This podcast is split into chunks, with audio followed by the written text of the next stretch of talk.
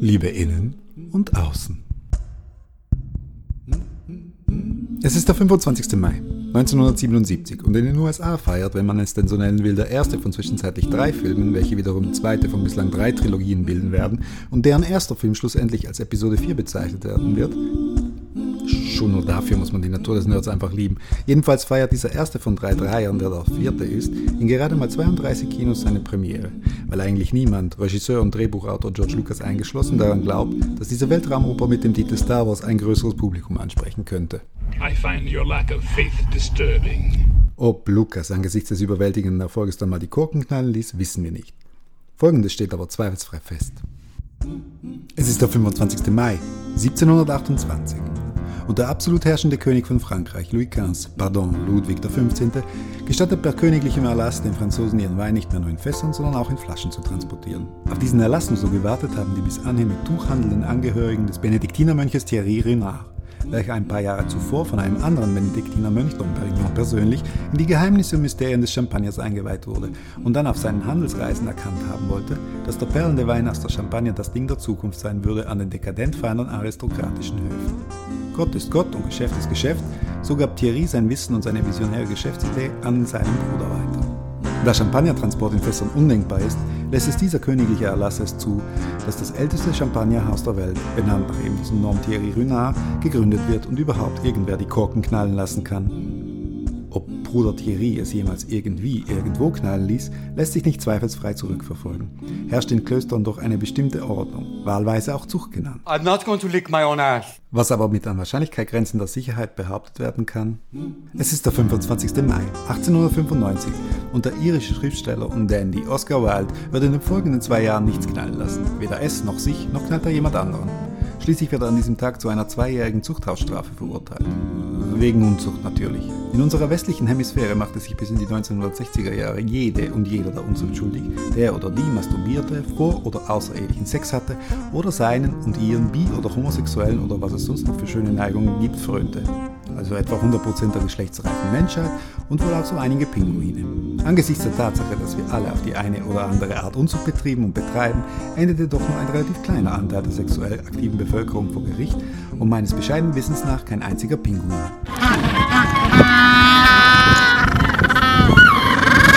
Oscar Wilde hingegen wurde vom Gericht zu zwei Jahren harter Zwangsarbeit verurteilt, welche seine Gesundheit ruinierten und während deren der Ausspruch gefallen sein soll. Wenn Ihre Majestät Ihre Gefangenen so behandelt, dann verdient sie keine. Die Wendung Zucht und Ordnung lässt also darauf schließen, dass eine Menge Unzucht und Unordnung mit ihr einhergeht.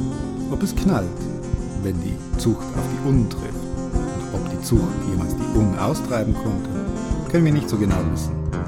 Was aber feststeht ist, es ist der 25. Mai 2020 und die Wendung Zucht und Ordnung ist nicht mehr gebräuchlich, außer vielleicht bei Alt- und Neonazis und ähnlichen Gesocks.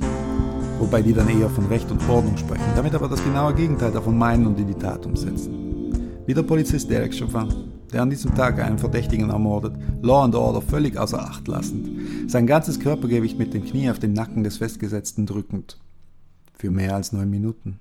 Eine Handykamera hält das flehentliche Ich kann nicht atmen des Opfers fest. Das Video geht um die Welt, entsetzt, empört und treibt Abertausende auf die Straße, die Stimme erhebend, eine einfache Tatsache skandierend, weil sie eben keine Tatsache ist. Schwarze Leben zählen. Und unzählige davon sind schon davor mit übermäßigem Einsatz von Gewalt durch vornehmlich weiße Polizisten beendet worden.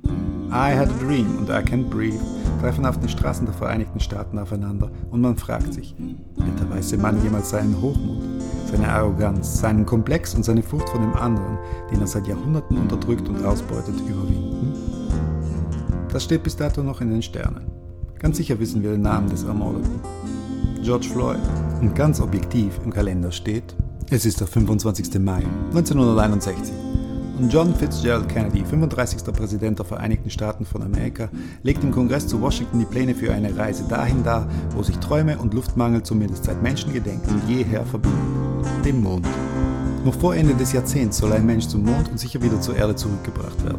Dies alles im Wettlauf mit den gottlosen Kommunisten als deren weltweit führenden Antipoden sich der erste römisch-katholische Präsident der USA sieht, seines Zeichens brillanter Rhetoriker und legendärer Frauenheld und Ehebrecher. Ach, Jack, womit ein weiterer Kreis geschlossen wäre. Die einen kommen ins Zucht, und die anderen ins Weiße Haus. Apropos. Happy birthday to you. Happy birthday, Mr. President. Happy birthday to you. Es ist der 25. Mai 2021. Es ist der 145. Tag des Jahres und so bleiben noch 220 Tage bis zum Ende dieses Anno Domini. Und ich werde heute 40. Das Einzige, was ich die letzten 20 Jahre über das Alter gedacht und gesagt habe, Alter ist nur eine Zahl. Genau. 40 Jahre, das sind 480 Monate, das sind 280,96 Wochen, das sind 14.600 Tage plus 10 Schalltage, das sind 21 Millionen und 38.400 Minuten. Leck mich doch am Arsch, Mensch! Eben, nur eine Zahl. Ehrlich gesagt habe ich erst damit begonnen, den einen oder anderen Gedanken daran zu verschwenden, seit mein Vater gestorben ist. Und das ist bald sieben Jahre her.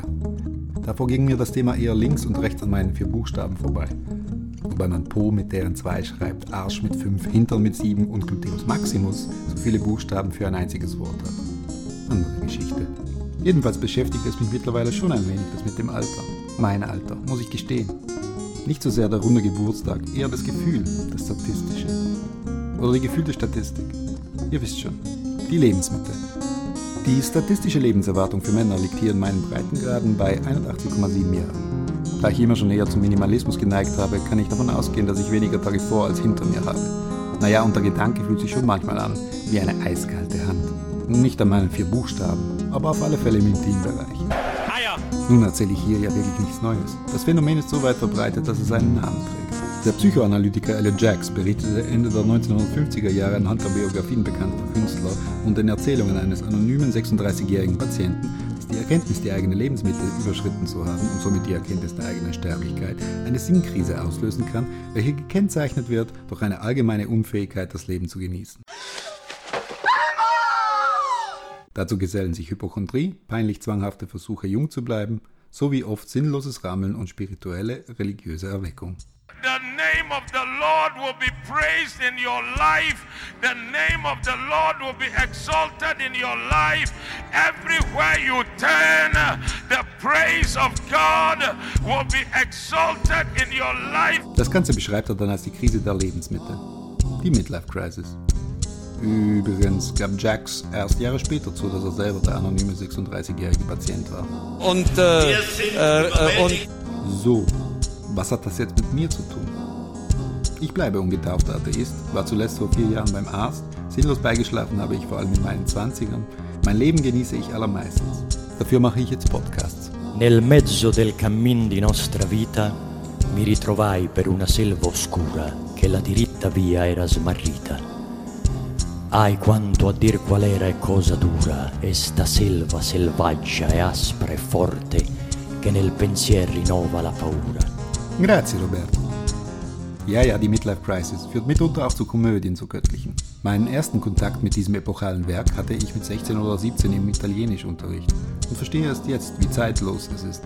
Große Kunst hat das wohl so an sich, dass sie sich wiederkehrend aus verschiedenen Blickwinkeln präsentiert mit ganz unterschiedlichen Bedeutungen. Der Erzähler Dante verliert sich in der Mitte seines Lebensweges in einem Wald, dunkler als ein Hühnerpopo und lässt sich dann zuerst vom Dichter Vergil durch die Kreise der Hölle zum Berg der Läuterung führen, wo ihn dann die engelhafte Beatrice, sein Liebesideal, in Empfang nimmt und durch paradiesische Sphären zur höheren Erkenntnis geleitet. Alles drin, Sinnkrise, Alltagshölle und spirituelle Erleuchtung. Und in meinem Kopf entsteht dieses Bild von Dante, selig ins Paradies grinsend, erfüllt von der Liebe zur Schöpfung und der Liebe des unbewegten Bewegers. Ja, das ist der Weg, die Liebe. Sie führt uns durch die dunkelsten Höllen zum Licht. Und plötzlich dringt dieser unselige Reggaeton an sein Ohr, wird nervtötend laut und Sinn und Liebe suchend blickt Dante zu seinem Leuchtturm, seiner Beatrice, die plötzlich im Zumba-Outfit vor ihm steht und sagt Oh mein Gott, soll ich Smoothies trinken? Ich fühle mich so fresh and healthy, ich bin so fit, ich schaffe so viel am Tag, ich fühle mich so gut, meine Haut hat so Glow-Effekt everywhere, it's so crazy. Ich bin so fit and healthy, so fit, ich bin so fit! Ach ja, der Smoothie. Die getränkgewordene Midlife-Crisis den viele meiner Mitmenschen und Mitmenschen enttrinken, als wäre es das legendäre Agua de Vida, der Jungbrunnen. Auch bezeichnend, dass der erste Movie wohl zu Zeiten der Prohibition gemixt wurde von einem ehemaligen Zigarrenhändler namens Julius Reed, der entweder aufgrund einer Verurteilung wegen illegalen Glücksspiels in seinem Zigarrenladen oder aber wegen des Bankrotts desselbigen nach Los Angeles zog, um einen Saftladen im wahrsten Sinne des Wortes zu und dort seinem Immobilienmakler ein Getränk kredenzen wollte, das ihm und seinem säureempfindlichen Magen bekömmlicher wäre als schnöder Fruchtsaft. Orangensaft, Wasser, Eiklar, Vanilleextrakt, Zucker und Eis. Et voilà, der erste Smoothie. Auch dem Magen im mittleren Alter bekömmlich. Und seither wird das Zeug gemixt und gesoffen, als ob es nicht nur die Pein des Alterns vergessen lassen könnte, sondern das Leben verlängern, ja sogar den Alterungsprozess zur Gänze zum Stillstand bringen könnte.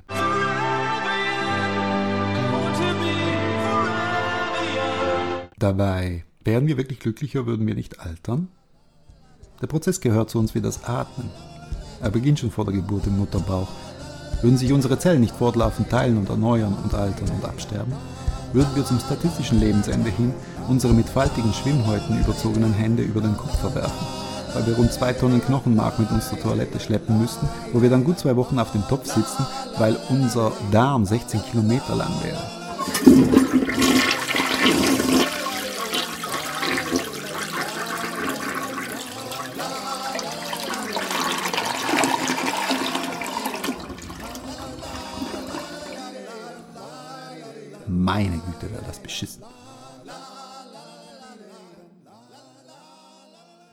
Nee, ich altere und das ist gut so.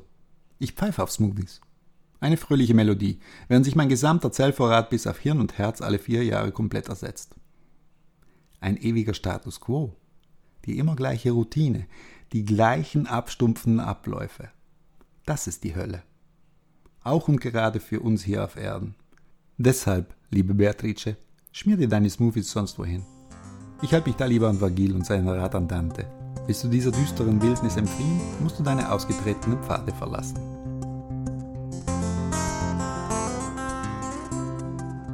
Im Film Groundhog Day, täglich grüßt das Murmeltier, findet sich ein narzisstischer Wetterreporter in seinen mittleren Jahren plötzlich gefangen in ein und denselben Tag in einem Kaff im ländlichen Amerika. What would you do if you were stuck in one place and every day was exactly the same and nothing that you did mattered? Was führt den von Bill Murray brillant dargestellten Misanthropen Phil Connors aus dieser epochalen Sackgasse? Klar, die Liebe. Schließlich ist das Hollywood. Aber es ist nicht einfach die Liebe zu oder von einer Frau. Es ist die Liebe zum Leben in all seinen Formen. Er liest Poesie, befleißigt sich in Französisch, lernt Klavier zu spielen und Skulpturen aus Eis zu fräsen. Was ihm davor unglaublich wichtig war, Karriere und Ansehen, verstaubt im Schrank der Eitelkeiten und er verbringt diesen einen Tag, der immer derselbe ist, damit anderen Menschen Gutes zu tun. Aus dem Zyniker wird ein Philanthrop, bis ihn tatsächlich Liebe zu und von einer Frau aus diesem Limbus befreien kann. Wir erneuern uns jeden Tag. Wir wachsen, wir werden älter und irgendwann gehen wir. Schau in den Spiegel, sieh dir deine Falten und die grauen Haare an und wünsche ihnen einen guten Morgen. Es wird ein guter Tag. Jede Zelle meines Körpers ist glücklich, jede Körperzelle fühlt sich wohl. Es ist der 25. Mai. Ich werde 40 und ich möchte mich entschuldigen bei den Mitmenschen und Innen, die heute Geburtstag feiern. Also den Geburtstag, den Nullten, die, die heute geboren werden. Mir ist wichtig zu betonen, dass ich mich nicht für TikTok entschuldige, nicht für Schlangen vor dem Apple Store, nicht für Black Friday super duper Sonderangebote. Ich entschuldige mich nicht für Ed Sheeran, K-Pop oder dass sich die Japaner bemüßigt fühlen, auf ihren Robotern darauf hinzuweisen, dass diese nicht als Sexsklaven taugen. ¡Ay, el mundo es loco! Es ist auch nicht meine Schuld, dass mit Elon Musk ein Mensch zum Säulenheiligen erkoren wurde, der wahlweise zwischen Autismus und Narzissmus hin und her zu wechseln scheint, während irgendwo auf der Welt arme Teufel die Erze für seine batteriebetriebenen Luxuspenispumpen aus der Erde wühlen. Yeah, well, you know, that's just like uh, your opinion, man. Schon gar nicht entschuldige ich mich für den Klimawandel und die geschätzt 150 Arten, die täglich vom Antlitz dieser Erde verschwinden und der prognostizierten Million von Arten, welche in diesem Jahrzehnt aussterben werden. Auch nicht dafür, dass ich offensichtlich Zeitzeuge eines New Green Deals werde, ob dessen Großartigkeit ich mir am liebsten die Eier kraulen würde. Sag ja Eier, wir brauchen Eier. Und den Tag kaum erwarten kann, an dem ich in meine zukünftig vollständig emissionsfrei fahrende Pumpe einsteigen werde. Vor kurzem habe ich mir auf Arte eine Reportage über den Verkehr der Zukunft angesehen. also den von dir zu mir, nicht von mir in dir. Da wurde ein Flugvehikel vorgestellt, welches vollkommen elektrisch dahinsurrend die verstopften Straßen und die von Abgasen verpestete Luft entlasten soll. Der CEO der Firma legte Wert darauf festzuhalten, dass es kein Reichentaxi werden wird, da weil die ersten großen Interessenten aus Dubai und ähnlich nachhaltig und gerecht wirtschaftenden Staaten kommen. Bullshit, bullshit, bullshit. Versteh mich richtig. Natürlich ist es wünschenswert, die Luft sauber zu halten. Aber wenn dies nur im Zusammenhang mit einem Deal möglich ist, wird halt zwangsläufig woanders die Luft verpestet. Irgendwie. Wieso kann ich nicht einfach zu Fuß gehen? Wie auch immer, nicht dafür möchte ich mich entschuldigen bei den heute Geborenen, sondern dafür, dass sie in eine Welt geboren werden, in der es zwar sehr viel mehr Dinge gibt, als in jener, in die ich geboren wurde, aber die trotzdem immer leerer wird, weil zunehmend alles, was auf ihr zu finden ist, dem Gesetz von Nachfrage und Angebot unterworfen ist, bis hin zum Leben selbst.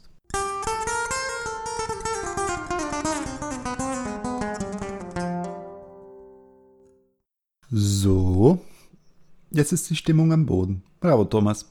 Aber keine Panik. Es ist der 25. Mai und es ist Internationaler Handtuchtag. Towel Day. Zu Ehren von Douglas Adams, dem Autor des Hitchhiker's Guide through the Galaxy. Zu Deutsch Beanhalter durch die Galaxis. Einem meiner Lieblingsschriftsteller, den ich mit folgenden Worten zitieren möchte. Das Fliegen ist eine Kunst. Oder vielmehr ein Trick. Der Trick besteht darin, dass man lernt, wie man sich auf den Boden schmeißt, aber daneben.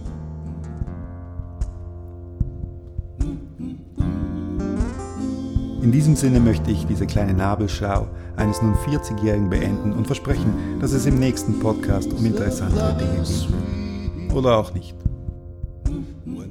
Es ist der 25. Mai 2021. Mein Name ist Thomas Lamprecht und ich bedanke mich für deine Aufmerksamkeit.